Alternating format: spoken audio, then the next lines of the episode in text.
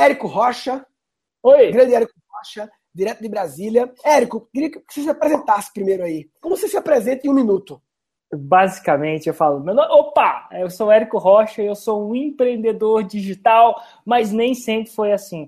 Basicamente, hoje eu vivo de empreendedorismo, tenho duas empresas. Metade do meu tempo eu sou CEO de uma empresa que chama ClickPages. Essa é o, quando eu viro o Bruce Wayne, que ninguém sabe o que, que eu faço. É uma empresa de uma ferramenta de criação de páginas web, metade do meu tempo. E metade do, a outra metade do meu tempo eu ensino empreendedorismo digital é, através da fórmula de lançamento. E esse é o, quando eu viro Batman, onde todo mundo vê eu fazendo o que eu faço, ninguém vê a segunda, a segunda coisa no bastidor. E basicamente eu ensino através do que funcionou para mim. Eu não sou um professor, eu sou um empreendedor. Basicamente eu falo passo a passo que funcionou para mim, funcionou para mim, para outras pessoas, de forma que elas também consigam fazer. E por isso, passo a passo, meu maior é, trabalho até hoje é a fórmula de lançamento, é uma metodologia de lançamento de negócios online, que tem por volta de 600 estudos de caso, inclusive, senhor Murilo Gun é um dos caras que aplicou a fórmula Hard Work Papai de lançamento. Eu queria falar, Eric, começar, é, primeiro falando sobre empreendedorismo de uma forma mais genérica. E eu queria, é, talvez uma coisa que eu vejo pouco você, é, as pessoas perguntarem, que é quais são as oportunidades de empreender que você vê hoje em dia tirando a internet. Se você. É, a internet quebrou no Brasil porque aprovaram a lei da banda larga aí, que tem que pagar e fudeu a internet. Ou, enfim, o que, é que o Érico hoje em dia, é, durante o dia, olhando na rua, percebe de oportunidades de empreender que você, pô, dá vontade de fazer, mas deixa porque está focado nas suas duas empresas? Aí você quebra minhas pernas, cara. Porque tirou a internet fudeu, né? Não, é o seguinte, cara. Eu, acontece que eu moro fora. Né? Hoje eu moro em Barcelona. É, morei muito tempo em Londres. Meu filho nasceu em Londres. Então, por muito tempo, eu vejo uma, uma, uma centena de serviços lá fora que eu podia fazer é, no Brasil. E uma das coisas é, por exemplo, cafés. Eu acredito que café ainda não chegou. Eu sou apaixonado por café. E as chances são que um dia eu ainda vou ter um café, um café de que eu chamo de terceira geração. Um café onde você leva mais a sério café. Do mesmo jeito que as pessoas estão começando a levar mais a sério cerveja ainda, elas ainda não levam a sério café. Então, definitivamente era um negócio que potencialmente eu ia entrar. A gente pensa em Starbucks, lembra? Primeiro tinha o café Reba, entendeu? Café Reba, Reba, Reba, Reba. E depois veio o Starbucks. Reba é o café que é servido no, com açúcar, no copinho de, copinho de plástico, onde, onde o business do cara não é o café. O café queimado, provavelmente, enfim, que você tem que botar açúcar para acontecer. Aí veio o Starbucks, que é o café de segunda geração. Então ele já, já chega, já colocou uma, uma salinha ali. E para o Brasil aquilo é top, né? Então, para o Brasil, um Starbucks é, é, é top ou não? É, o Starbucks é assim, é top, topzinho, não é top, mas, mas topzinho. Então, assim, lá fora, né? Tipo, você pega São Francisco, Barcelona, o Starbucks é para café igual o McDonald's é para hambúrguer. Então, sim, sim. já é foi top no Brasil. E, por exemplo, eu faria definitivamente um café de terceira geração. Tem alguns outros serviços de que eu faria também, serviço de assinatura. Eu tenho uma ideia de fazer é, um serviço de assinatura de camiseta, o cara assinar uma camiseta ele assim, de. Puta, eu acho que é muito, tá faltando muita camiseta. Se você assinar, ao invés de vender camiseta, se assinar, tem um artista para fazer uma camiseta. Lá em Londres tinha um serviço de camiseta onde o cara tinha a frente tinha um verso sobre a história da camiseta no verso. Eu assinava, chamava t é, como é que era? T-bag, alguma coisa assim. Assinava que você fala é pagar um valor mensal para ficar recebendo periodicamente basicamente camiseta que você não comprou. Que você basicamente eu, é muito eu louco. Eu adoro modelos de assinatura. Eu assino, para você ter ideia, um sistema de fornecimento de produtos de higiene pessoal, chama Rabicho, em que a cada três meses ele manda para mim um lote de shampoo, sabonete, é, fio dental, escova de dente, pasta de dente, e eu automatizei esse processo da minha vida. Né? E aí vai chegando a assinatura. Eu acho, acho do caralho sempre modelos de assinatura. Por que Barcelona, Érico? Por que você mora em ah, Barcelona? Ah. Que louco, né? Inclusive, 1.067 pessoas ao vivo aqui, Uau. que louco!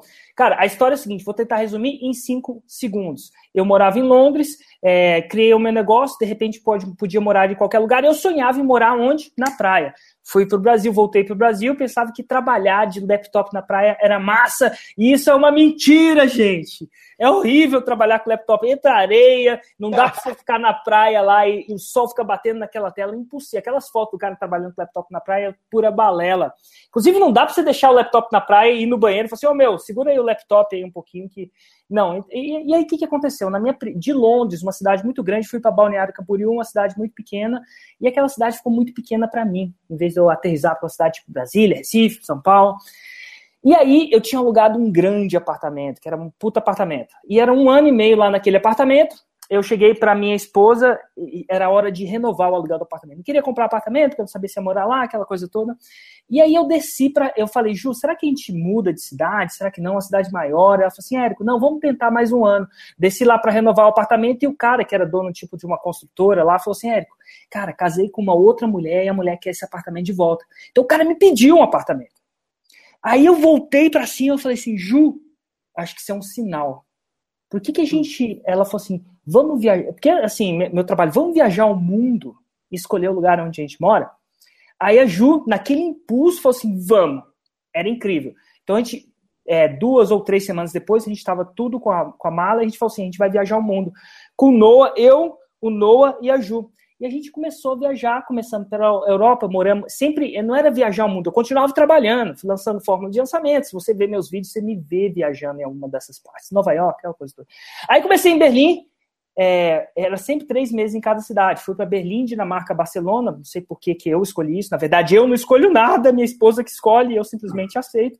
E aí depois fui para os Estados Unidos, moramos na Califórnia, depois no meio em Colorado, esquiamos até não poder mais. Sabe o que? Meu sonho, eu achava que eu queria esquiar pro resto da vida. Esquiei, chegou a hora que enchi a tampa de esquiar, entendeu? Eu queria ver mais neve. Aí depois fui para Nova York. Inclusive, alguns dos meus vídeos são filmados em Nova York. Foi quando, em San Diego, em Nova York, foi quando, foi, sei lá, foi quando isso. E aí o que aconteceu? Chegou uma hora que a gente ia para Ásia, Singapura, Hong Kong, que a gente tinha uns amigos lá, lá, doidão de Londres. Mas só que a gente encheu o saco de viajar. Eu falei, Ju, vamos parar de viajar, pelo amor de Deus. Vamos, qual é a cidade que a gente mais gostou? Ah, vamos, vamos ficar em Barcelona? Vamos, ficamos em Barcelona. Qual é a tua visão sobre essa crise no Brasil em relação a momento de empreender ou não? Você está acompanhando, você mora fora, mas está no Brasil agora, está acompanhando, né? O que, que é. você vê em relação ao momento do Brasil e empreender, seja qual for o negócio do empreendimento, online, offline, o que for? Ó, é o seguinte, quando eu saí de Londres, 2008 para 2011, estava uma crise ferrada lá. Quando eu cheguei em Barcelona, a crise lá é muito maior que no Brasil. Que, Érico, como assim é maior? Lá, é, para cada, eu acho que um em cada três jovens abaixo de 30 anos está desempregado. Isso sim é uma crise muito mais avassaladora. Então, assim, por mais que a gente ache que a crise aqui está grande, lá está muito maior. E eu acredito que é o seguinte: quando a crise, depois de ver a crise em Londres, agora não está mais em Londres, mas em Barcelona agora, e agora no Brasil, eu descubro que é o seguinte: quando a crise chega em qualquer lugar do país, não posso se fala ah, é, espanhol, inglês ou português, a gente vê quem está nadando de calça curta. Quando a maré baixa, a gente vê quem está nadando de calça curta. Então, o jeito certo de simplesmente abrir um negócio, tá jorrando dinheiro, porque está todo mundo ganhando dinheiro, não funciona. Então, o que, que acontece? Vou te dar um exemplo. Corretor de Mozo, fale tudo, entendeu? Todos os corretores de imóveis que estavam lá no Oba-Oba, simplesmente aproveitando aquele momento, aquela onda, quem não se especializou falha. Então, o que, que acontece? A maioria da galera vai para fora, né, perde cliente e só fica alguns deles. Alguns. Os caras que são bons daquilo. Por exemplo, os bons em marketing, bom em venda, bom em gestão, seja o que seja. Só que esses caras pegam o mercado todo. Então você vê muita gente, poucas pessoas se enriquecendo muito na crise, crescendo violentamente enquanto todas as pessoas. Agora, o mais interessante é, é o seguinte: quando a crise acaba, e eu vi isso acontecendo em Londres, né? Eu vi negócio, meu, esses caras estão muito mais preparados, eles sobreviveram em condições, é, vamos dizer assim, ímpares de temperatura e pressão. E aí que a coisa vem. Então, se você está agora, está se preparando e consegue sobreviver e, quiçá, crescer na crise, seu, quando sair a crise, meu irmão, aí que a coisa vai ficar boa mesmo. Legal. E, a, mais de mil pessoas online aqui, muita gente pergunta como empreender sem dinheiro. Ah, é, é, muito massa. Essa aí eu tenho uma resposta muito boa. É trabalhei, é? cara, eu trabalhei numa instituição muito louca na minha vida, lá em Londres. Essa instituição chamava Banco.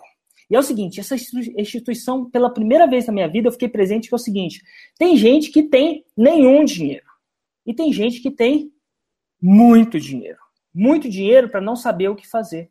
Então, basicamente, do mesmo jeito que você não tem dinheiro, é, tem, gente, tem muita gente que não tem dinheiro a ponto de não saber o que fazer. O que, que eu faço com essa grana? Pergunta o Mário Vergara, entendeu? O Mário Vergara tá nesse... Então, assim, eu, eu fico brincando nisso. Mas o que, que acontece? A grande... Como é que você empreende sem dinheiro? É possível? Não, não é impossível. Você vai sempre precisar de dinheiro. Vê o vídeo lá do Porta dos Fundos do Murilo Lugan. Você precisa é. de dinheiro. Você só não necessariamente precisa do seu dinheiro. Então a grande sacada é você se juntar. Se você tem um cara que tem muito tempo, por exemplo, não tem dinheiro, se associa a uma pessoa. Porque geralmente quem tem muito dinheiro, geralmente não tem tanto tempo assim. E, ah, Érico, muito fácil. Agora como é que eu faço? Você tem que vender a ideia para ele. Agora como é que eu vendo a ideia? Aprende a vender. Entendeu? Aprende a vender. Ah, mas eu, eu... não tenho dinheiro para vender. Então mostra os meus vídeos para ele. Ele vai ficar excitado e ele vai querer comprar, mas ele não vai ter tempo de implementar e que, que entra numa parceria. Basicamente isso. E, e uma coisa interessante desse assunto também, eu acho, Eric, é o seguinte: se você está procurando alguém que você tem tempo e não tem dinheiro, e alguém que tem dinheiro e não tem tempo, é, também tem que procurar nos lugares certos, né? Não é ficar entrando em vários grupos de Facebook e botando lá eu quero investidor, e escrevendo no chat agora, em letras maiúsculas, e dando seu telefone. Essa não é a solução. Começa a frequentar eventos, eventos de startup. Pô, ah, mas não é, minha empresa não é tecnologia, mas investidores estão lá e nesses eventos. Mora em São Paulo, começa a ir no Cubo, em eventos que você pode se conectar com as pessoas. Então, assim, aí envolve ser mais criativo para encontrar esses lugares com a maior probabilidade de ter pessoas com dinheiro para você associar, né? E outra coisa que eu queria dizer, Érico, também, eu não sei, você conhece, obviamente, mas eu sou muito, muito fã de um conceito muito básico e que poucas pessoas conhecem, que é o conceito de Lean Startup, né? Startup enxuta. Que basicamente é o conceito que eu acho que a, a fórmula de lançamento usa muito o conceito Lean. Quando você fala do lançamento semente, aquilo é o protótipo, é o, o MVP que você está usando o Lean Startup para testar a sua hipótese testar a sua oferta num universo pequeno. E as pessoas, quando querem montar negócios, é assim. A, a menina faz, ai, eu tô querendo montar com a minha amiga um negócio do Instagram para vender brigadeiros. Ai, será que é legal? Amiga, aí pergunta pra mãe, mãe, o que, que você acha? Brigadeiro no Instagram. Ai, minha filha, vai ser ótimo. Seus brigadeiros são ótimos. Vou perguntar pro pessoal da faculdade. Pessoal da faculdade, o que, que vocês acham? Ah, acho que vai ser ótimo. Seus brigadeiros sempre fazem o maior sucesso. Aí a pessoa pergunta para cinco pessoas. E aí, ah, já sei vou montar, não tem erro, todo mundo gostou. Aí o que é que faz? Contratar um designer, fazer o site, fazer o Instagram, fazer não sei o quê. Aí vou contratar logomarca, passar uma semana fazendo logomarca. Aí gasta dinheiro com a logomarca. Aí faz um monte de coisa. Aí quando bota para funcionar, depois de investimento esforço, aí descobre que deu errado e não funcionou e ninguém comprou. E, e, o jeito certo de empreender, na minha opinião, é esse jeito de pensar lean, que é tipo assim, você tem uma hipótese. Uma hipótese é, vender brigadeiros através de uma fanpage no Instagram. É uma hipótese. Em vez de perguntar para seus, amigos se a hipótese é boa, testa a sua hipótese. Testa a sua hipótese. Cria uma forma de testar, é, mas testa no mercado, valendo dinheiro. E acho que o Fórmula é, é muito bom nisso, né, Érico? O que, é que você acha do a, as conexão entre o Lean Startup e o Fórmula Lançamento? É, basicamente, no Fórmula de lançamento, no Fórmula de lançamento, eu ensino a você a pré, passo a passo para pré-vender uma ideia. Inclusive, até quem tem dinheiro deve pré-vender a ideia. Olha que louco isso. Não é porque um incorporador tem tá cheio da grana por algum motivo ou outro no projeto que ele não pré-vende o próximo projeto. Porque o pré-vender o projeto não é, só, não é só bom ah, vender o projeto na planta, no caso eu ensino a vender o projeto digital, mas eu estou falando aqui de uma maneira mais física para o pessoal entender. Vender o projeto na planta é excelente. Não só você pré-financia aquilo, você ganha dinheiro para produzir Sim. o projeto, como você pré-valida suas alucinações, porque todos os seus planos não passam de alucinações até que alguém Sim. compre. É entendeu? Então o que, que acontece? Eu, quando fui lançar a própria fórmula, eu pré-vendi a fórmula. Antes, no primeiro lançamento, lançamento zero, quando eu vendi a fórmula, a fórmula não existia. Entendeu? Eu pré-vendi a fórmula. Na verdade, tive, eu pré-vendi para 50 pessoas. Falei, cara, eu vou pré-vender antes de existir. Me tranquei numa sala, é, no bom sentido, com, por quatro dias e fui lá e, e entreguei. Depois, ali tinha nascido a fórmula. Ali eu saquei, saquei que as pessoas queriam aprender o que eu estava para ensinar. O Adam perguntou aqui o que é mais importante, criatividade ou grana? Eu vou responder, eu acho que criatividade, porque com criatividade você levanta muita grana. É, então, porra, crowdfunding hoje em dia, crowdfunding não é fácil, mas se você faz tem um bom produto, foda, e você empacota ele, e aí vem um, um, assunto interessante conecta. O Fórmula Lançamento, ele é um, é um conhecimento que para mim é para vida. Não é só para trazer o meu curso offline que eu fazia para o mundo online. Para mim o conhecimento ele me ensinou como você pode atrair pessoas para se interessar por uma coisa, testar aquele interesse, fazer um lançamento, represar a demanda, fazer uma oferta. Na verdade é um curso de, de que ensina vendas também. É um curso de vendas na verdade, né? E que usa as ferramentas do que eu, o pessoal chama de marketing digital eu gosto de chamar, Eric, sabe de quê? De o novo marketing. Só porque, assim, na verdade, é, é a nova forma de se comunicar que mudou, que é uma forma muito mais inteligente, porque você dá o tiro certo, você segmenta, você mensura tudo, é democrático, porque com 50 reais você consegue anunciar já. Né? E, e eu queria te perguntar quais são é, é, usos que você vê para o fórmula de lançamento que não sejam o que todo mundo já conhece, usos diferentes, criativos é, para a fórmula que não seja lançar é, infoprodutos. Que que atração, atração de funcionários para sua empresa. Ótima atração, sacada. Muita gente usa a própria fórmula de lançamento para é, angariar investimento até para vender a sua empresa. E aí eu estou falando vender de novo, mas muitas empresas já foram vendidas com a fórmula de lançamento também atração de investimento para sua empresa, convencer a sua esposa a ir para onde você quer viajar, convencer o seu filho a gostar, a, a, por exemplo, vamos lá, convencer o seu filho a ir para a escola. Todo o processo de persuasão, inclusive a forma de lançamento, ela antes de ter o online, a maioria das, das, das vezes ela entrega, era entregue em carta, acredite ou não. É que com online você tem muito mais distribuição. Mas é, a fórmula de lançamento é uma espécie de persuasão. E o mais interessante de tudo, sabe, Murilo, é que quanto mais você conhece da fórmula, mais é, isso não te deixa imune à fórmula, porque nem tem nenhuma manipulação, são princípios básicos mesmo. Vou te dar um exemplo: escassez. Desde quando as pessoas sabem que as pessoas gostam mais de escassez? Desde o tempo de Roma, essa porra da escassez funciona. Claro, porque é humano, as pessoas querem que elas tenham menos, porque é humano, reciprocidade funciona. Então, quando se aplica a fórmula de lançamento in, de forma íntegra, ela funciona e vai sempre funcionar, porque é assim que o cérebro humano funciona. A grande sacada é que um cara teve a, a genialidade de conseguir fazer, implementar isso de forma online, e com isso ganhou-se escala. Ele pegou é, uma, uma coisa que funcionava, uma espécie de, por exemplo, uma pistola, aí quando você bota online, vira uma metralhadora porque é muita distribuição. Mas o princípio é o mesmo. Se você colocar em isolamento, o princípio é o mesmo. É, e muita gente perguntando: o fórmula pode não funcionar para algumas pessoas? Pode, pode sim. Tem uma área que não funciona mesmo. Não funciona mesmo. Se você vai aplicar o fórmula para uma área onde o que você está vendendo, a ideia, produto, serviço, é emergencial, isso é alguém vai morrer se ele não comprar na hora, não funciona. Por exemplo, o cara teve um acidente, entendeu? E aí ele precisa entrar no hospital, entendeu? E aquilo é uma caso de vida ou morte, ele não pode esperar um segundo, vai morrer.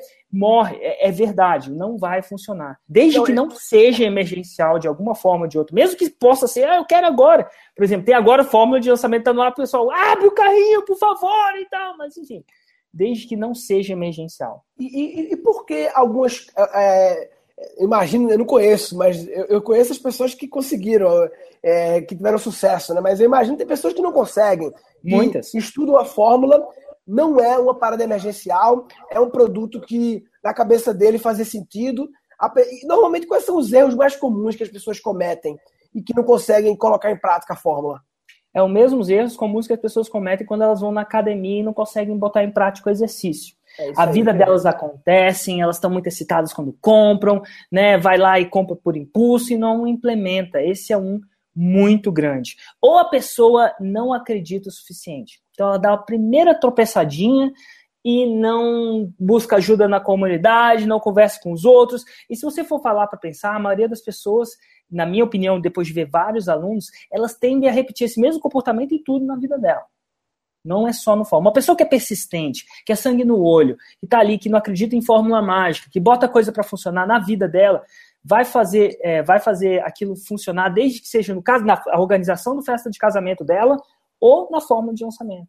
Então, assim, a forma de lançamento é um passo a passo, sim. Precisa de trabalho, sim. Se o cara não fizer, vai ter resultado? Não. É igual academia. Funciona sim, igual academia. Igual academia mesmo. E, Mas um, exemplo interessante, um exemplo interessante do Fórmula aplicado no contexto que pouca gente sabe, a, a Xiaomi, que é a terceira maior fabricante de smartphone do mundo, a chinesa, que é fodona smartphone, ela aplica vários conceitos do fórmula de lançamento e é a terceira, ela é, ela vale 50 bilhões, foi criada em 2010, é hoje em dia a empresa jovem mais valiosa de tecnologia do mundo, foi criada em 2010 e vale 50 bilhões, e ela faz várias estratégias, por exemplo, a Xiaomi, ela cria eventos, você não pode comprar todos os celulares a qualquer hora, escassez. Ela cria eventos de vendas online e para criar escassez, né? Outra coisa que ela faz muito ligada à, fórmula é os sócios e acionistas e executivos da Xiaomi, eles todos estão nas redes sociais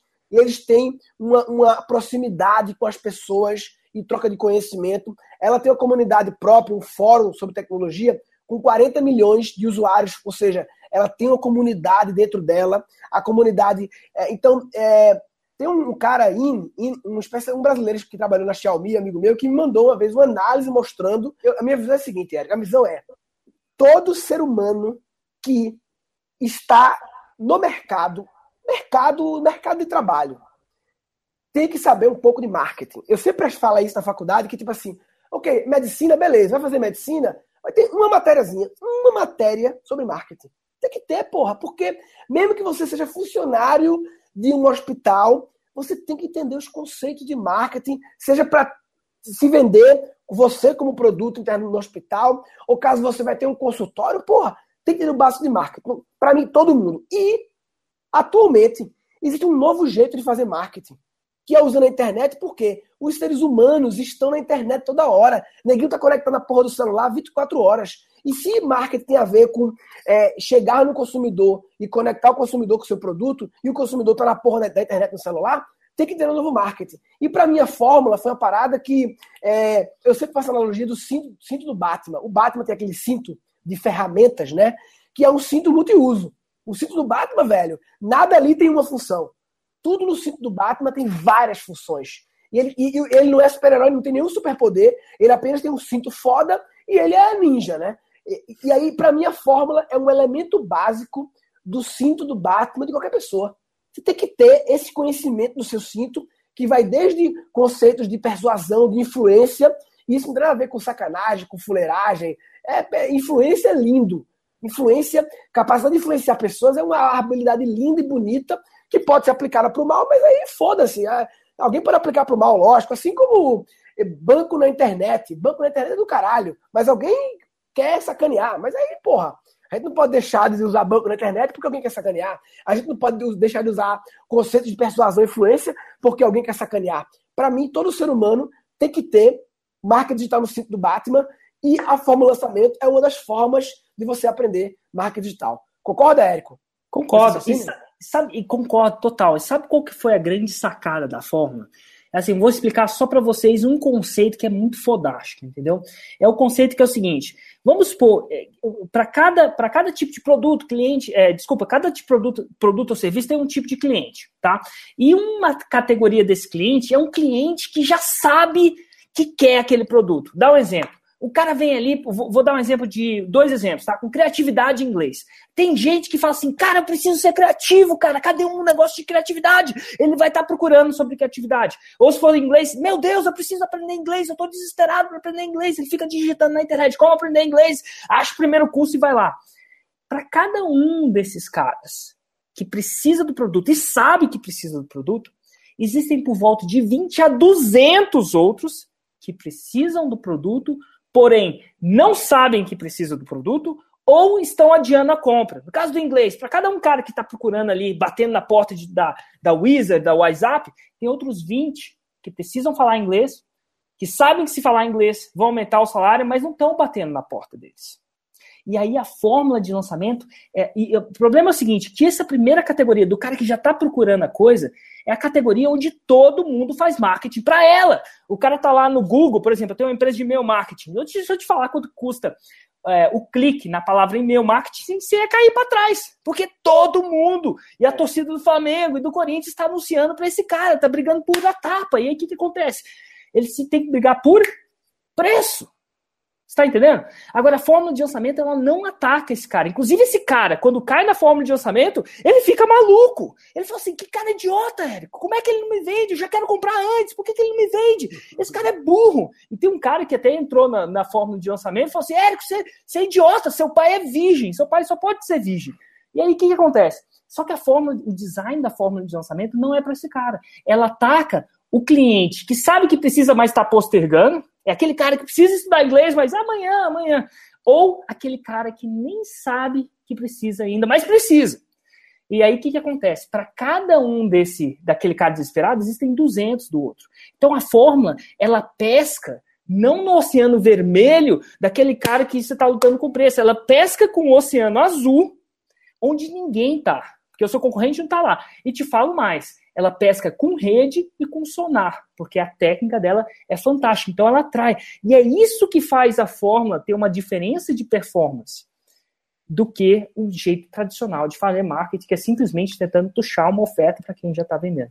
Do caralho. É, eu, como adoro fórmula lançamento e uso, a gente, e com o Érico, a gente deixa de só falar sobre fórmula lançamento, porque é um negócio que eu vivo e ele muito mais que eu. Mas eu queria ampliar, e o Wellington fez uma pergunta do caralho interessante de em relação ao empreendedorismo nas escolas, né? Você que tem filho, Érico, é, e eu também que tenho uma filhinha mais nova que, que o teu filho, que o Noah, é, como você vê a educação empreendedora? Como, qual seria um jeito para que, que você vê? Aí eu vou dar duas perguntas. Primeiro, para o seu filho especificamente, e segundo, de uma forma escalável e de repente através do, de pública e que muita gente pode acessar. Como a gente pode formar, desde pirralho, uma geração de empreendedores? Qual é a sua visão sobre isso? Cara, a minha visão é uma visão desesperada. Eu costumo. Eu estava conversando sobre isso com o próprio Flávio Augusto mesmo. Estava falando com ele, ele falou: Cara, eu tirei meus filhos da escola.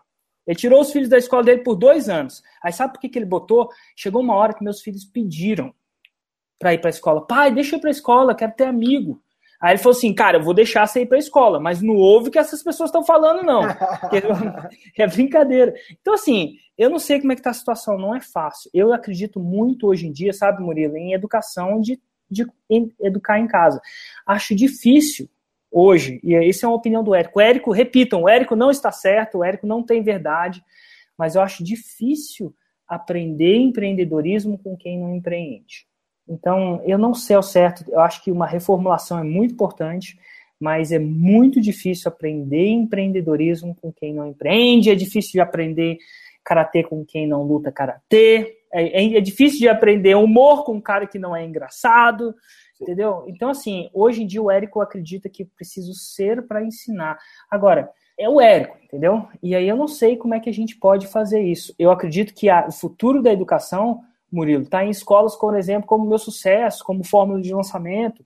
Eu acho que o futuro da educação, mesmo conteudista mesmo, está no online. Porque hoje em dia, aquelas pessoas que são contratadas, né, são os professores, para estar tá ali na frente simplesmente reproduzindo conteúdo, não necessariamente são capazes de ensinar os últimos dois milímetros que fazem a diferença. Por exemplo, empreendimento não é a técnica aqui e ali, é a técnica mais o mindset, mais a comunidade.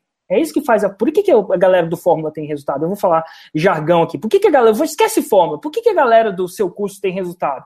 Tem esse resultado porque, um, que tem um cara que é aquilo, criatividade. Dois, que eles começam a se juntar com outras pessoas que são também. Entendeu? É comunidade, é conteúdo e mindset. Tá entendendo? Não é simplesmente ler um livro. Uma, pergunta aqui do Wagner, que é uma dor também minha de todo mundo, né? Como é que você lida, Érico, com esse overload de informação?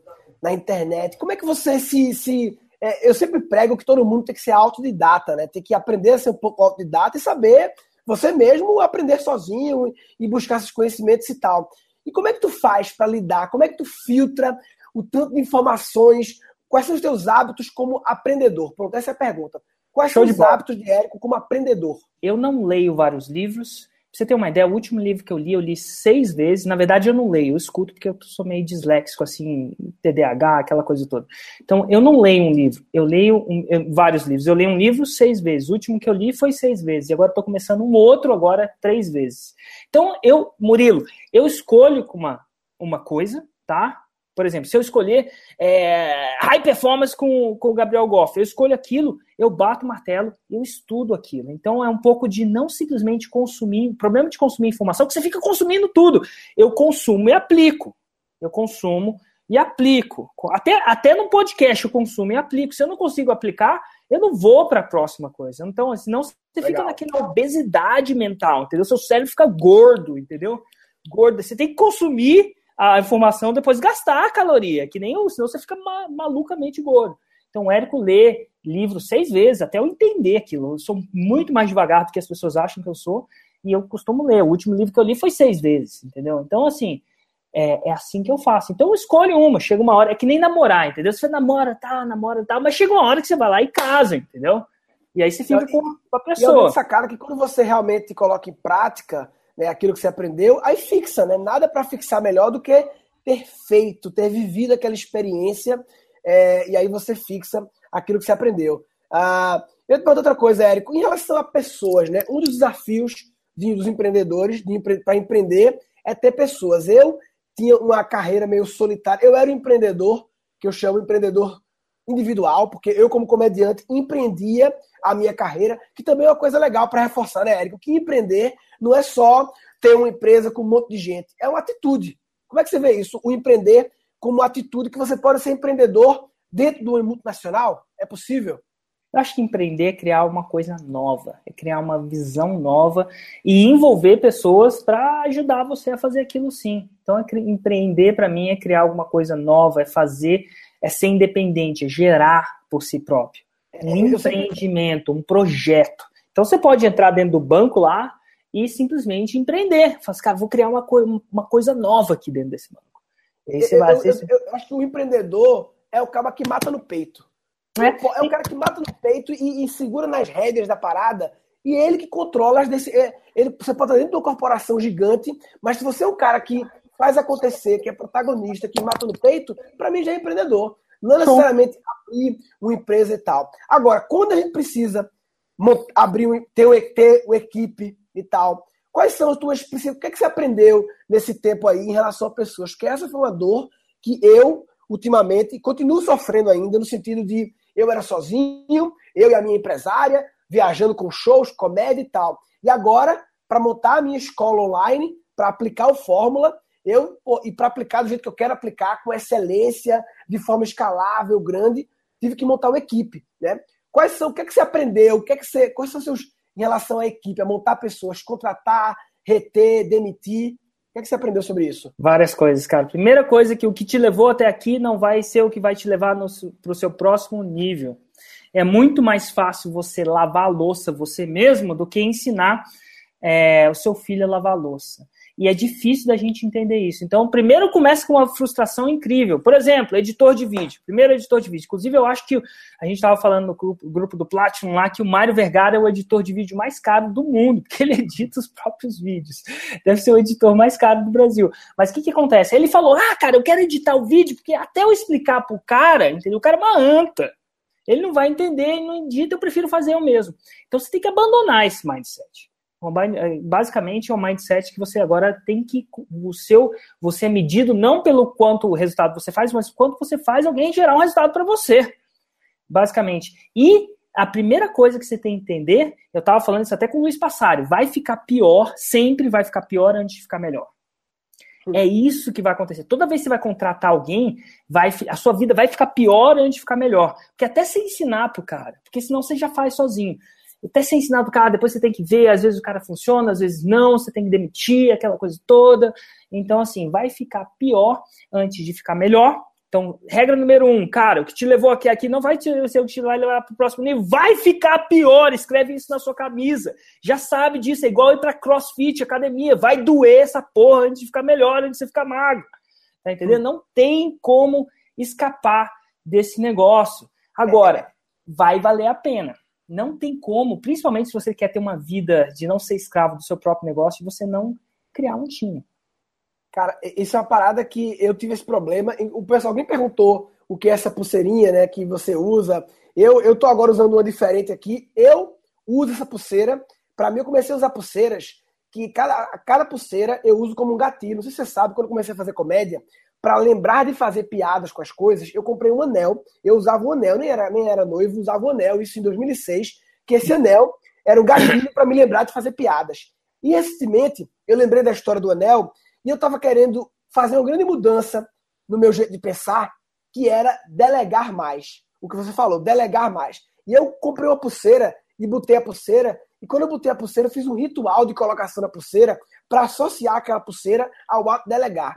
E tudo que eu ia fazer na minha vida, desde responder um e-mail até mandar uma mensagem, quando eu olhava para a pulseira, eu perguntava: eu devia estar fazendo isso? Ou isso é algo que eu podia ter um pequeno esforço para treinar alguém e essa pessoa passar a fazer sempre para mim. E como você falou, né?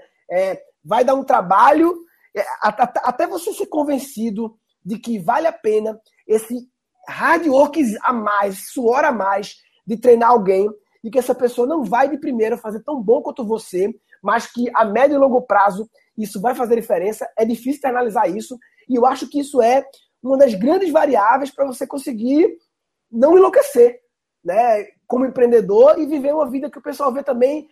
Eu vejo muita gente falando assim: ah, eu prefiro fazer um concurso público e ter aquela minha vidinha tranquilinha e cuidar dos meus filhos tranquilo. Porra, o Érico tem duas empresas. Quantos funcionários você tem, Érico? 35. 35? E, cara, vê o Snapchat do Érico. O Érico vive uma vida, porra. não, ele trabalha, hard work e tal, mas, porra, ele tá junto com o filho dele. É um cara que eu admiro muito pela forma como você tá sempre próximo do seu filho. Né? Eu acho que é possível empreender e ter uma qualidade de vida, mas é, tem que desapegar e delegar. Tem uma pergunta aqui do Gustavo, que ele perguntou quais as alterações que o Murilo fez na forma do lançamento, que resultados teve, e se não tivesse realizado as alterações, teria tido os mesmos resultados. Em outras Olha, palavras.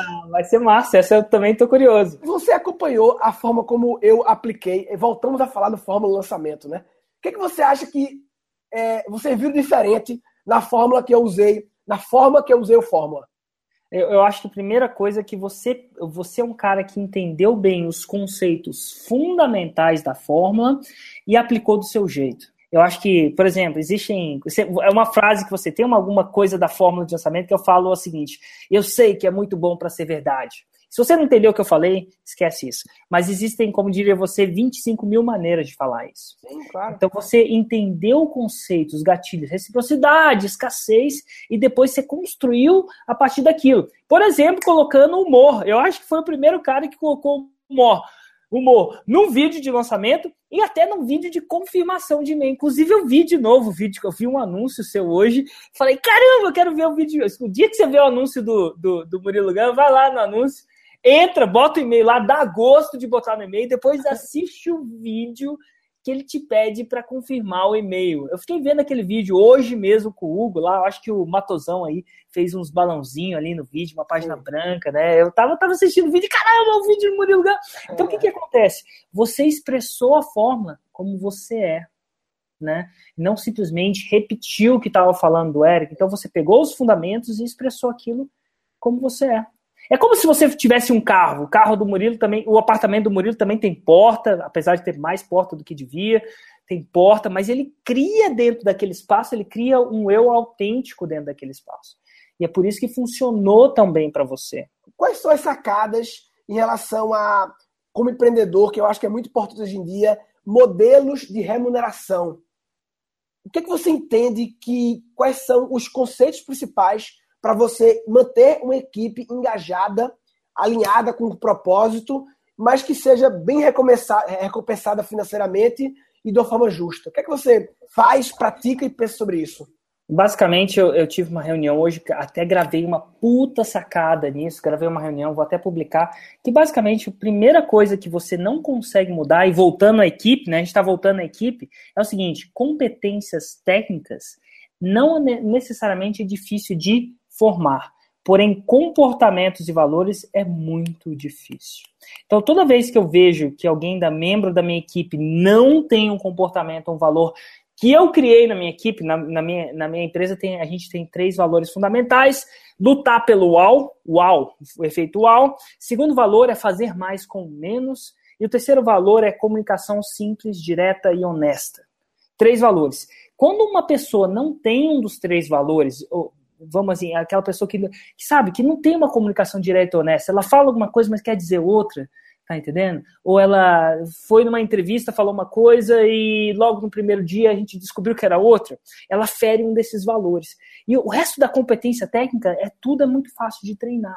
Mas na, o, a competência comportamental é muito difícil de treinar. Quem tem mãe sabe disso. Mãe nasceu do jeito que mãe é e vai tentar mudar. Não vai. E você também. Você nasceu do jeito que você é e vai tentar mudar. Isso aí não rola. Pai nem se fala, entendeu? Então o que, que acontece? A grande sacada é quando você está criando a sua empresa, você definir bem os valores que você quer e contratar essas pessoas que, que seguem aqueles valores certo? E, como diria o grande Marcelo Germano, em saber que aquelas, aquelas pessoas, aqueles valores são como se fosse um jardim seu. Não adianta você contratar e achar que essas pessoas vão florescer, vão sempre ser igual, não. Você tem que estar constantemente cortando as ervas daninhas e aguando, basicamente aguando as outras. Então, toda vez que alguém da minha equipe faz alguma coisa que, por exemplo, é uau, entendeu? Eu chamo a minha equipe inteira, eu para tudo, se é UAU, eu paro a empresa. Hoje a gente parou duas vezes a empresa, porque duas pessoas chegaram nesse UAU. Não é todo dia que acontece. A gente para a empresa, sinceramente, fala assim, gente, isso é massa. Olha só, dá uma olhada, é isso que a gente quer. Toda vez que as pessoas ferem um dos valores, é, há consequências. Há consequências. Né? Ó, então e, a gente... E, Érico, massa, isso é uma grande sacada de é, trazer pessoas baseado em valores e não baseado em conhecimento técnico. Claro, técnico também é importante, mas é possível aprender, enquanto a outra parte é muito mais difícil de mudar. É grande sacada. Outra coisa, me conta é, em relação a, a, tornar o dia produtivo. Qual é o teu, quais são os teus rituais básicos? E aí tem tudo a ver com o empreendedorismo, porque pequenos rituais podem potencializar a sua energia. Aprendi, aprendemos muito com o Gabriel Goff sobre isso, né? E, e novamente, pessoal, é, é, ó, isso é uma coisa que se aplica a tudo no mundo. Nada que o Érico falar no curso dele ou no Hangout, que eu falar, que Gabriel, que qualquer um falar, é verdade absoluta e tem que ser aplicado exatamente como foi dito.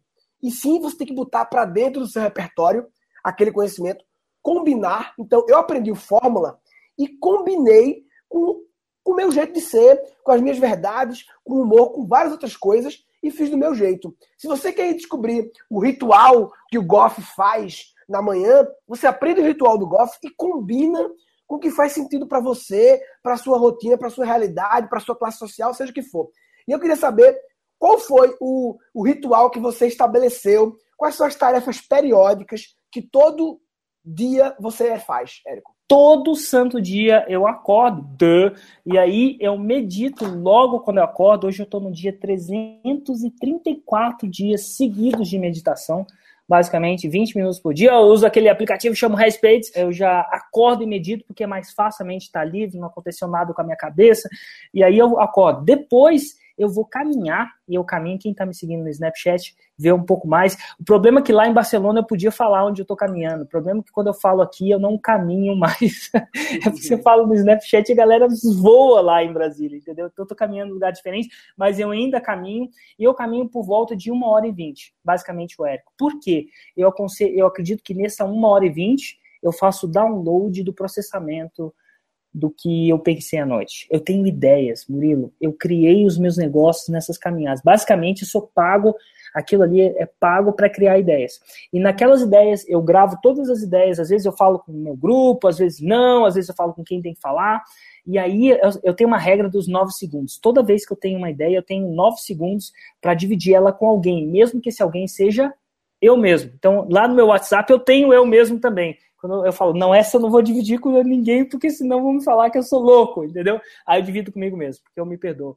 E aí o que acontece? Isso, mais ou menos umas 8h20, eu fecho esse ritual. E aí o que, que acontece? Geralmente eu gravo um dia de conteúdo, porque agora eu inventei essa coisa de gravar um conteúdo por dia, né? Então isso vai mais ou menos até as 9. A partir daí eu é, crio três tarefas. Tem gente que fala cinco, tem gente que fala dez eu crio três tarefas só, porque eu não sou tão produtivo quanto a maioria das pessoas. Que eu preciso, as três coisas mais importantes que eu preciso completar naquele dia. Eu ainda acho que eu vou ficar muito bom o dia que eu conseguir fazer isso no dia anterior, mas eu não consigo. Minha cabeça, a partir de, vamos dizer assim, da noite, ela, ela pifa. A não ser que eu tenha que fazer um evento, onde a adrenalina. Aqui eu estou em evento, minha adrenalina veio e ativou meu cérebro. Mas o Érico, a esse horário, fora de eventos, ele não tem adrenalina, não está ativado e ele não tem produção mental nenhuma, basicamente, principalmente criativa. Né? Então, se eu não estou em evento, adrenalina, cortisol. E nessas andadas, tu ouve audiobook, é isso? Nas andadas? Cara, hoje, pra você ter uma ideia, hoje eu ouvi três TED Talks, então eu tenho um portfólio. Eu, eu, eu não consigo, por exemplo, antiga. Lembra dos seis livros que eu li? Uhum. Que na verdade eu não li? Pois é, desculpa, o livro que eu vi seis vezes, então foi todo nessa caminhada. Porque todo dia foi Made to Sticks, ideias que colam. Ah, sei, do Dan, Dan alguma é, coisa, né, o cara. Dan, Dan Heath, Chip Heath, alguma Sim. coisa do tipo. Então, assim, então, é, hoje, por exemplo, eu vi Tony Robbins, ouvi três talks, né, três palestras do TED, e eu vi bastante coisa. Então, assim, eu tô. E às vezes até eu ouço uma coisa que chama. É muito louco, assim, de ouvir, que chama música. E, e, eu pego uma música que eu gosto muito, e às vezes a música insere no meu cérebro dopamina. Então, assim, eu não, eu não fico ouvindo é, música do seu primo, né? Mas eu tenho umas músicas minhas que lembram ah, do tempo que eu tava com Juliana, a gente tava muito louco em algum lugar aí e tal, e me lembra. Então eu sinto prazer com aquilo, tem que sentir prazer também, e eu vou consumindo, consumindo, consumindo, consumindo. Eu tô um pouco mais devagar na meditação, tô aqui 18 dias. Comecei Olha só, cara. Mas estou no Headspace aqui todo dia de manhã. Para mim está sendo uma grande revolução incorporar esse hábito na minha vida. E eu também estou, dia anterior, colocando as três prioridades do próximo dia é, também é, para me guiar e tal. Você veio, trabalhava em banco e ganhava super, hiper bem e saiu da jogada para empreender uma coisa própria. E é, tem muitas pessoas na mesma situação, né? Pessoas que estão numa, numa, numa empresa mas não estão felizes e tá na... eu chamo da vida 5 por 2. São cinco dias tristes e dois dias felizes. O cara passa segunda a sexta muito triste, esperando chegar aos dois dias felizes, e essa vida se repete, essa vida 5 por 2 São as pessoas que oh, sofrem eu, da síndrome vou, da, vou te falar. Ah. Não é 5 por 2 não. É 6 por 1, porque domingo o cara já tá triste já de tá novo, porque segunda-feira tá chegando, porque rapaz. Come... aí começa o que eu chamo da síndrome da vinheta do Fantástico. começa a ouvir a vinheta do Fantástico, começa a sofrer, vai começar e tal. E tem muitas pessoas nessa situação, imagino aqui, e que pensam, se elas estão aqui, elas cogitam a possibilidade de empreender, ou empreendem e tal. E como foi? Eu sempre gosto de perguntar para as pessoas o que, que passava na tua cabeça nesse momento da troca? Porque é, é, essa, essa troca de bastão, a troca de bastão entre sair do conforto do salário para começar o negócio. Em que momento tu tirasse. Porque eu, por exemplo, tinha minha empresa para ir para comédia. Eu já era um empreendedor, já tinha uma empresa, né? Mas a comédia foi um grande risco que eu tomei, que a minha empresa estava bonitinha. Eu só troquei a comédia pelo, pela minha empresa. Eu, eu trabalhava nela à noite e final de semana quando ela desse o mesmo valor que eu ganhava na minha empresa por três meses seguidos. Ou seja, eu pensei, pô, se eu consigo ganhar na comédia só à noite e só em finais de semana o mesmo que eu ganho na minha empresa por três meses seguidos, eu saio da empresa. Aí quando completou três meses, eu adiei mais três meses para ter a segurança que eu fiquei com o cu também na mão. E como foi a sua transição? E, o que, que, você pensa? O que, que você recomendaria para as pessoas que estão nesse momento? Ó, oh, meu, foi muito medo, sinceramente, porque eu tinha um medo do caramba. Eu tinha um salário de 15 mil libras, converte aí, dependendo de quanto você converte, vai dar um valor entre 60 e 85, 86 mil reais por mês. Eu não venho de família rica, então para mim isso era muito dinheiro. E eu tive um medo do caramba, cara. E eu só mudei quando num desses cursos lá em Londres, mesmo 2005, lá já comecei a ver isso e depois começou a intensificar. Quando aconteceu duas coisas na minha vida um dia eu tive a realização que eu não queria ter a vida do meu chefe. Eu comecei a visualizar eu em 30 anos. E em 30 anos eu ia ser meu chefe, mais ou menos isso, não sei se 20, 30 anos. E cara, eu tinha calafrio de ter a vida dele. Entendeu? Então era a primeira coisa. E aí eu falei assim, nossa, se eu não quero isso, o que, que eu quero fazer? Eu quero ser livre, eu quero morar onde eu quero, eu quero empreender. E a outra coisa foi o nascimento do meu filho. O que, que aconteceu? Nesse processo, eu comecei a imaginar como é que eu vou ter a cara de olhar para o olho do meu filho e falar assim, filho, segue o seu sonho, você tem que seguir seu sonho se eu não seguir. Ia ser, eu para mim, naquele momento, ia ser a coisa mais hipócrita que jamais eu ia fazer. E quando essas duas coisas fi, ficaram na minha cabeça, eu não, eu não conseguia mais ficar no meu emprego. Então, uma vez que. Eu, eu costumo dizer que uma vez que você vê, uma vez que a ficha cai, não tem como desver. E aí eu, eu, eu tinha ido, eu ia para o meu emprego com vontade de vomitar. Eu não conseguia ir mais no emprego. Né? Então aí foi, uma, foi uma, uma, uma, espécie de coisa inevitável mesmo. Foi aí que eu pedi demissão e ficou pior antes de ficar melhor. Sempre tudo, tudo fica tudo fica pior antes de ficar melhor. Se você vai contratar alguém. E ficou, eu perdi, sei lá, quando eu pedi demissão, eu não pedi demissão porque eu já tinha forma, não tinha nada disso. Entendeu? Eu falei, agora eu vou, vou, dar um, vou dar um jeito. E foi tão ruim, Murilo, que eu não sei se eu já te contei essa parte. Eu pedi demissão num dia, voltei para casa e arrependi, velho. Eu arrependi, voltei lá de novo. Meu chefe era francês e eu falei assim: seu idiota! Aí eu voltei no meu chefe e falei assim, cara, cancela o pedido de demissão. Eu te juro por Deus. Desesperado. E o meu chefe vira para mim e fala assim, Érico, vira homem. Você pediu demissão, agora vai embora. Assim, ele não falou isso de uma maneira desrespeitosa, mas falou, entendeu? E aí eu volto para casa e falo assim, Juliano, eu sou estúpido, cara. Eu sou estúpido, nunca mais faço curso de autoajuda na minha vida. Entendeu? Eu sou idiota. Ela falou assim: "Não, Érico, vamos, vamos ficar, vamos, vamos, você nunca tirou, eu não tirava férias, né? Lá é possível fazer isso. E aí você não faz isso por sei quantos anos, vamos tirar três meses e depois você volta. E foi nessa sacada, e só o que aconteceu no Érico. Quando eu subi no avião, a gente foi fazer uma, a gente morava em Londres, foi fazer uma viagem, assim, porque, enfim, podia fazer. E foi quando eu subi no avião, eu falei assim: caralho, cara, eu tenho três meses para dar certo. Porque se eu der certo nesses três meses, eu não tenho que voltar para o banco. Então, olha que louco. Se olhando para trás, se meu chefe não tivesse mandado virar homem, se eu não tivesse ido para um curso de autoajuda pedido demissão, a gente não estaria fa fazendo aqui, eu não teria criado esse, esse burburinho que aconteceu no marketing digital, enfim. Eu, Mas assim, eu, então é medo total. Não tô aqui para esconder, não. Tinha muito medo. Eu fiz um podcast que o título era Crise é um convite forçado à mudança. E quando eu falo crise, não é só crise econômica. Por exemplo, ser demitido ou pedir demissão e estar tá arrependido é uma crise. Né? Não é só crise econômica. Crise é qualquer situação, acontecer uma coisa assim, e é um convite forçado à mudança, por quê? Porque, velho, o que tem de gente que tá puta com o emprego, que gostaria de fazer outra coisa, mas não tem coragem, até ser demitida. E aí, meu amigo, tá fudida, aí toma coragem, né? É, é. é tem uma, uma, frase que eu acho massa, que coragem não é não ter medo, né? Coragem é ir mesmo com medo, papai. É mesmo é. com medo você vai com a porra, entendeu? Coragem e... é diferente de covardia, né? Covarde é parar covardia é isso, mas coragem você agir mesmo com medo, né? Com certeza. Qual é a sua obsessão, Érico? A que nível de obsessão você tem com mensuração de coisas? Qual é a importância para o empreendedor de ter a capacidade de mensurar tudo, de controlar as coisas e de o quanto você é analítico comandando suas empresas? Olha, eu sou muito menos analítico hoje do que eu já fui. Hoje em dia eu tenho dois executivos e eles são muito analíticos, eles apresentam tudo para mim, eles têm que mensurar, por exemplo, tráfego, tudo isso. Mas eu já não sou mais a pessoa tão analítica mais, acredite ou não. Hoje em dia, 95% de todas as minhas empresas são gerenciadas desse, disso aqui. Eu não tenho computador. É, eu passo dias sem usar um computador. E isso me força a ser muito estratégico. Então, hoje em dia, eu estou caminhando para estratégia. A gente estava tendo até essa conversa aí do meio em off aí sobre CEO, COO, né? Eu sou um CEO, então eu acredito que a minha função hoje é estratégia e visão, e a estratégia e visão eu consigo, através disso aqui, em uma aplicação que chama Slack, se você usa Skype, uma aplicação de chat, me permite meditar. Fora isso aqui, meu segundo instrumento de trabalho que eu mais uso eu uso, o primeiro instrumento que eu mais uso é isso aqui. Então, assim, meus, meus executivos me apresentam tudo isso. A segundo instrumento é isso aqui, que eu produzo muito conteúdo uma vez por dia.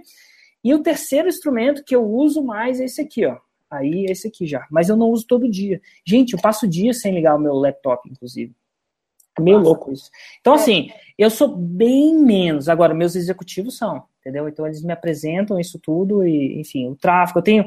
Quem são os meus executivos hoje? Se você quiser saber, que reportam para mim, pode fazer. Ó, eu tenho um executivo de operações. Essa pessoa é responsável pelos produtos e pelo suporte e pelo RH e pelo financeiro. Então, é uma pessoa que mais operacionaliza o dia a dia da minha empresa. É, é, perdão? Não, é a Priscila. A Priscila, sim, a Priscila. E aí eu tenho um executivo focado em tráfego, que é uma área muito importante, né? Anúncio, basicamente, Facebook e YouTube hoje, que exige isso. É, ele é, o tráfego é tão é tão chave num, num negócio online, principalmente depois da era dos Vergara, e que passou a ser, eu tenho uma pessoa que responde. Então, basicamente, eu tenho tráfego, aí tem, fora isso, tem o CEO, né, um COO, uma pessoa de operações, embaixo dela tem suporte, RH, financeiro e desenvolvimento e produto. É só reporto para essas duas, essas duas, duas pessoas escalam para baixo. Massa. É... O que, é que você pensa sobre criatividade? Você acha que criatividade. Você se acha criativo, Érico? Eu, eu acho que eu sou combinativo. Eu não sei se é a mesma Tudo coisa. Tudo bem, é, pai. É, rapaz. Papai. Combinativo. Nada. E eu acho que eu aprendi isso com você. Mas eu sou combinativo. E eu diria que eu sou um criativo. Do... O que, que é criar? Eu crio muito. Todo santo dia, todo santo dia, eu me forço a criar um conteúdo novo, por exemplo. Então, assim, eu, eu, eu, crio uma coisa nova por dia, sou criativo, mas eu sou mais combinativo. O Érico é mais combinativo do criativo. A própria fórmula de lançamento é a combinação de uma fórmula que tem lá fora com o Brasil, então ela é combinativa total. Legal. Érico, quais são as, as três dicas que você daria para quem quer montar um negócio próprio, é, seja online ou não, assim? O que, que você. É, para a gente fechar isso aí. Cara, a consideração é a seguinte: não só o método, é muito importante o método, mas tão importante quanto o método é a comunidade que você está dentro. Então, se você tem um método certo, se você tem tudo, você está na comunidade errada, meu, você tem que ser muito ninja. É a mesma coisa do seu filho. Se você colocar o seu filho ou filha, né, no caso, a sereia, numa comunidade de traficantes de drogas, a chance dela ser uma traficante de droga vai aumentar muito. E ela vai ter que ser muito podreira aí para segurar a onda e não ser traficante de droga, traficante, por exemplo. Por quê? Porque a comunidade que a gente está dentro influencia a gente muito. Agora eu vou te falar mais. as comunidades online que a gente está dentro estão agora cada vez mais influenciando muito mais que a gente é do que a comunidade offline. É, para você entender, é só você sair para jantar com seus amigos e esperar cinco segundos até todo mundo estar tá no celular. Do dia sair para jantar com Ladeirinha, Bruno Romano e quem mais? Rui e uma galerinha aí de Brasília que Bruno estava aí. Hoje ele está com a patroa e tal, mas ele estava aí, né? E aí, gravei até um podcast com o Bruno, ou Romano, e aí, de repente, chegou uma hora lá, a gente estava assim, de repente estava todo mundo fazendo Snapchat, todo mundo com celular. Então, o que, que acontece? Cada vez mais a gente está mais online. Isso eu não sei se você gosta, desgosta, pode criticar ou não, mas o fato é que é verdade. Então, as comunidades que você tá, o que está alimentando a sua cabeça no WhatsApp o dia inteiro, o que, que você acorda e vê, faz uma penca de diferença. Então, assim, método e comunidade são as coisas que mais influenciam a pessoa. Depois disso tudo, depois que você tem método, depois que você tem comunidade, eu diria que é responsabilidade, basicamente isso. Tem algumas pessoas que nunca são responsáveis, só aquelas pessoas que, ah, a crise aqui, a crise ali, é, devia ser assim, devia ser assado, o mundo devia ser sempre diferente. E nada está acontecendo. Está acontecendo com todo mundo, todo mundo está tendo resultado, menos ele, porque é o mundo de alguma forma. Então, é você ser responsável pela sua própria, sua própria eu, destino, né? Eu sempre falo que a gente tem que se preocupar com as variáveis que a gente pode controlar. As variáveis controláveis. As variáveis não controláveis de inflação e do dólar, velho, é para todo mundo a mesma regra. Não deve ficar chorando. Eu acho que um dos maiores, o que eu mais vejo na internet, que me deixa triste, é vitimismo. Vitimismo é um negócio muito chato, né? As pessoas que, por não ter conseguido uma coisa, se fazem de vítima, e esse, esse jeito de pensar de vítima não vai ajudar em nada, né? Então, é uma das coisas acho que mais me incomoda é, é, é essa questão de vitimismo. E tem uma outra última coisa. Eu falo assim, a vida da gente muda assim, ó. Vou, vou falar isso aqui, ó. Quanto tempo, quanto que que precisa para mudar a sua vida? Isso aqui, ó. Por quê? É mágica? Não. Dá um exemplo. Lembra lá do meu chefe? Se naquele momento ele tivesse falado, Érico, não, tá aqui seu emprego de volta, as chances são que a gente não estaria aqui.